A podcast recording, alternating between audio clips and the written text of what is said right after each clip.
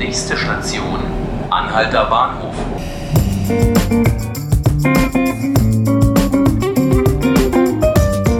Hallo, hier sind die 5 Minuten Berlin, der Tagesspiegel Podcast. Ich bin Ruth Ziesinger und bei mir ist meine Kollegin Heike Jahrberg. Hallo Heike. Hallo Ruth.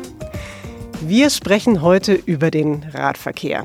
Und zwar aus folgendem Grund. Denn die Verkehrssenatorin Regine Günther möchte ja, dass die Berliner weg vom Auto kommen und um das in die Tat umzusetzen, braucht es Alternativen, um von A nach B zu kommen.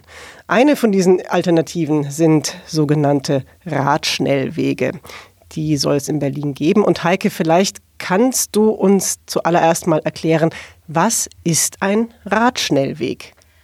Ja, ein Radschnellweg äh, ist etwas anderes als diese rumpeligen, kleinen, schmalen äh, Radwege, die wir alle kennen und über, über die wir uns alle quälen und über die wir uns auch alle ärgern.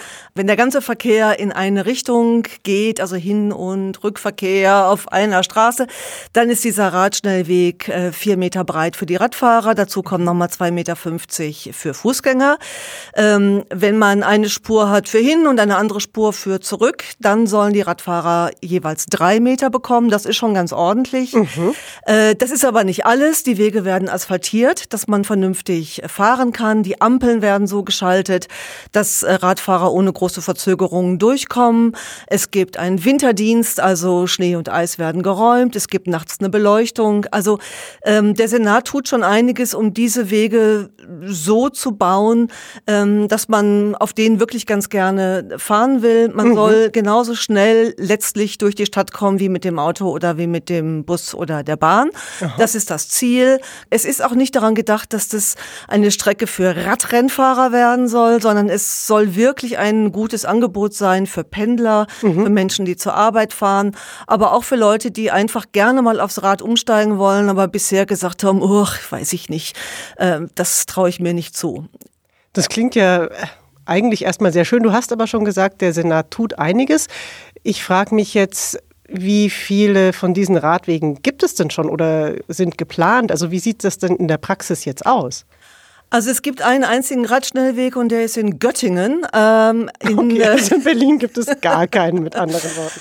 Also in Berlin wird viel geplant. Die Planungen sind auch schon relativ konkret, mhm.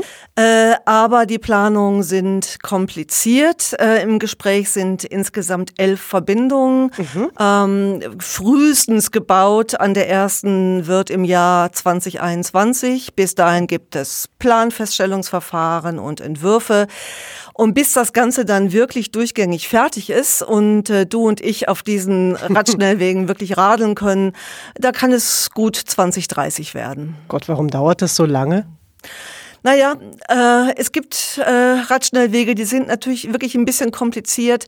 Ähm, manchmal muss man eine Brücke bauen, manchmal muss man eine Unterführung bauen. Ähm, im, Im Bereich Zehlendorf äh, ähm, beim Kronprinzessinnenweg, ähm, da ist die Sache relativ einfach. Den könnte man eigentlich auch relativ schnell bauen, weil da geht die Trasse weitestgehend neben der Avus entlang durch den Grunewald auf dem Kronprinzessinnenweg. Das gibt es eigentlich schon. Mhm. Aber selbst ähm, da ist es so, ähm, also bei den wirklich aller einfachsten aller Wege ist es so, dass man natürlich gucken muss, wie ist das naturschutzrechtlich, wenn man durch den Wald fährt, was ja. ist mit Fauna und Flora, ähm, stört man vielleicht irgendjemanden, irgendeine Tierart oder irgendeinen Baum oder so. Ähm, und man hat natürlich auch da, selbst da, ähm, möglicherweise Anwohnerkonflikte, äh, weil die Strecke wahrscheinlich am Eichkramp entlang geht und da wohnen nun mal Leute mhm. und die haben auch Autos und die müssen sich dann möglicherweise auf Veränderungen mhm. Einstellen. Mhm. Diese Radschnellwege, die brauchen ja Platz. Du hast es ja detailliert beschrieben. Wo soll denn dieser Platz herkommen? Ich sag mal so, das hängt davon ab und das hängt eben davon ab, äh, was es für ein Radschnellweg ist und wo dieser Radschnellweg ähm, äh, verlaufen soll.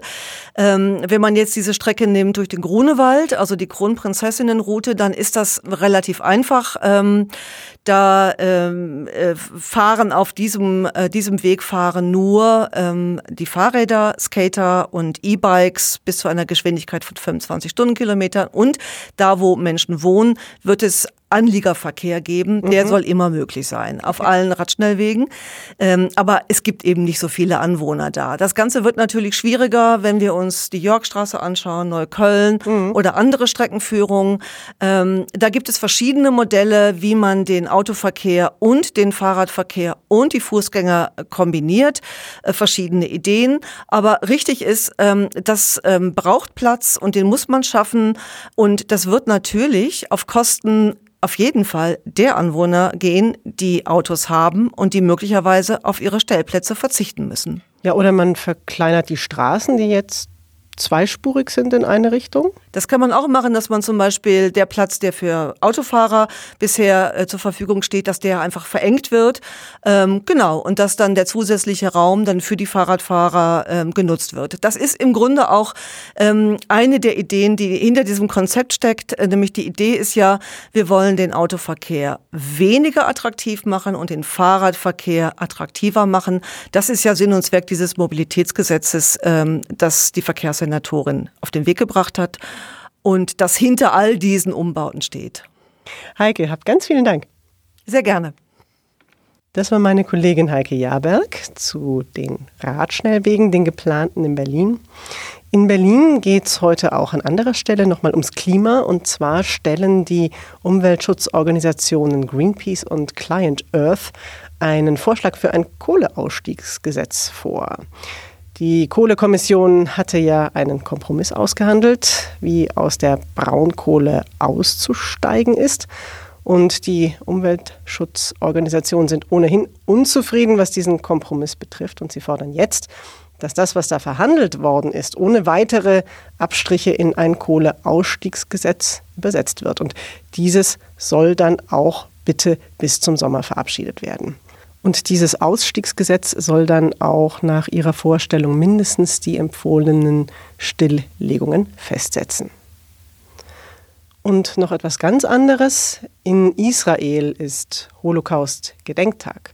Der Gedenktag hat gestern Abend begonnen, endet heute Abend. Es wird dabei der sechs Millionen von den Nazis ermordeten Juden gedacht.